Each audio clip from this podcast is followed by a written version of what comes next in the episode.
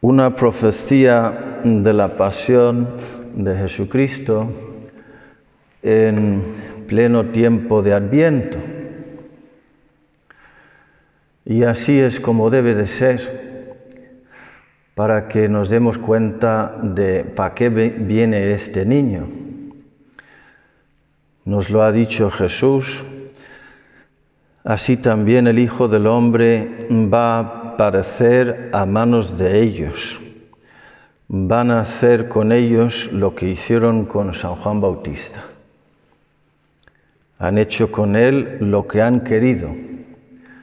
En otra traducción dice, se han comportado con él a su antojo, lo que les ha dado la gana, sin ninguna reverencia, sin ningún respeto a su papel de precursor, preparando el camino para la vida venida del Señor.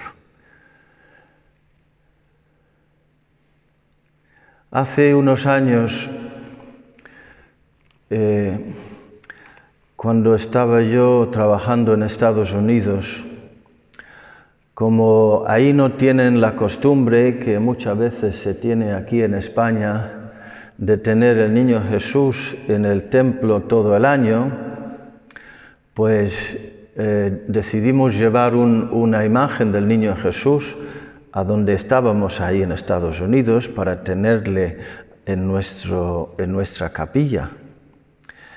Y, eso fue una muy buena idea, pero, pero no fue tan buena idea la de, la de meter al niño Jesús en una caja de vino que tenía botellas, imágenes de botellas de vino en los lados de la caja. Y como teníamos que pasar por aduanas y el hermano llevaba una caja que parecía de vino en los, en los brazos, pues le paraban en todos los sitios. El, el viaje fue de, de Madrid a, a, Londres, de Londres a Atlanta, de Atlanta a Miami y, y, y tuvimos muchos de los guardias de, seguridad decían, oye, ¿qué tienes? Ven para acá. Y entonces el hermano Carl, que, que, ahora es padre Carl, que fue ordenado hace un par de semanas, pues abría la caja y ahí estaba el niño Jesús con una gran sonrisa y los brazos abiertos en la caja. Y entonces en un momento dado el hermano Carl me dijo, si vuelven a preguntarme, les voy a decir que sí tiene vino y se llama sangre del cordero. Era una ocurrencia suya en el momento, pero la vida está llena de parábolas y el hecho es que el niño Jesús es la botellita de, vino nuevo, la sangre del cordero que viene a salvarnos dándonos su sangre y su espíritu en la cruz. Y eso lo tenemos que tener en cuenta durante el tiempo de Adviento y de Navidad, que no es un niño cualquiera, y es más, tampoco es un Dios cualquiera. Es un Dios no solamente todopoderoso, que lo sabe todo, lo puede todo, sino que es un Dios que se hace víctima por amor a nosotros, para compartir su vida y su espíritu con nosotros mediante el derramiento de su sangre en la cruz que llega hasta nosotros en el bautismo y ahora en la Eucaristía. Es el vino nuevo. Hay otra parábola sobre los tres modos de vivir, los tres niveles de, existencia, que hablan de un, de un hombre que cruzaba un sitio de construcción o pasaba eh, cerca y había ahí tres hombres con una cierta distancia entre ellos que estaban trabajando. Y el hombre pasa delante del primero y le pregunta, ¿qué estás haciendo?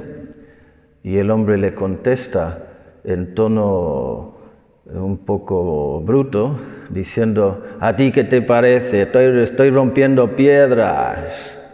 ¿Eh? ¿No lo ves? que hay gente que viven así. A lo mejor nosotros también a veces. Y siguió adelante el hombre y, preguntó al segundo, ¿qué estás haciendo? Y el segundo le dijo, eh, estoy trabajando para dar de comer a mi familia. Un poco más civilizado, un poco bastante. Y luego siguió adelante y, se paró delante del tercero y le preguntó, ¿qué estás haciendo? Y el tercero le dijo, estoy construyendo una catedral para gloria de Dios. ¿Ves? Son los tres niveles de, existencia, el animal, el humano y el divino.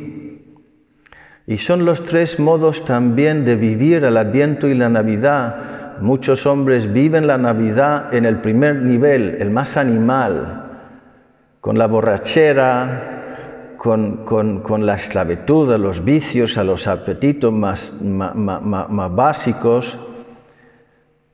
Y muchos lo viven al, segundo nivel, reuniéndose en familia, con el amor, con los lazos humanos, aunque muchas veces si no está Dios hay piques y, tensiones.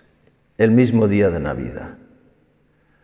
Mientras que cuando se vive en el tercer nivel, que estamos, los tres hombres estaban haciendo lo mismo, en esencia, rompiendo piedras, ganando la vida para la familia, y el tercero, las tres, conscientemente.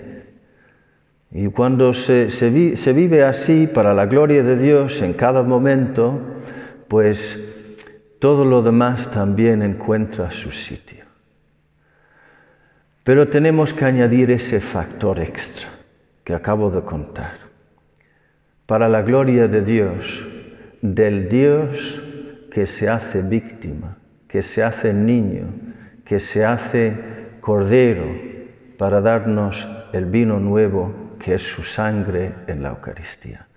De modo que hay ahora también un factor no solamente de culto, sino de adoración, de gratitud, de asombro ante su pequeñez, ante su humildad, ante su sacrificio. Una palabra sobre la Virgen de Guadalupe, para terminar. Ella se aparece como embarazada. Eh, quizás sea la aparición de Adviento por excelencia, que sucede precisamente el 12 de diciembre, en medio de Adviento, y la Virgen como embarazada. El, odre nuevo, que es la, Virgen, que nos trae el vino nuevo, nuevo, porque la sangre de Jesús es la sangre de María. Y poquito antes de la aparición, el obispo, el arzobispo de México, Juan de Zumárraga, había escrito a la reina aquí de España diciendo, apaga y vámonos, aquí no hay manera entre la corrupción y, las miserias de los indígenas y la corrupción y las miserias de los, que hemos venido, no, no, no, no coge, eh, no echa raíces el Evangelio. Apague y vámonos que aquí no hay manera. Un desastre, un fracaso total. Cinco años más tarde, el mismo obispo escribe a la reina diciendo, mándanos barcos llenos de misioneros, sobre todo si son frailes religiosos que viven bien la pobreza, la castidad y la obediencia, porque aquí estamos desbordados. Y en esos cinco años, nueve millones de bautizos en, México, y solo eso, eso fue solo el comienzo un fenómeno sin paralelo en la historia de la salvación y en la historia, en la historia secular. Secular nada, es una intervención de Dios a través de María eh, impactante. Vamos a seguir ahora con la misa dando gracias a la Virgen por habernos traído el vino nuevo. Ella que dijo en la boda de Caná, hijo, no tienen vino, necesitan tu amor, tu gracia, tu sangre, mi sangre. mujer, a mí y a ti que haced lo que Él os diga. Y ahí María repite su sí, yo también estoy dispuesta. Vamos a pedirle que vuelva a intervenir no solo para México, sino para el mundo entero, para que la humanidad vuelva a descubrir su salvación, su redención, su esperanza en la sangre del Cordero. Que así sea.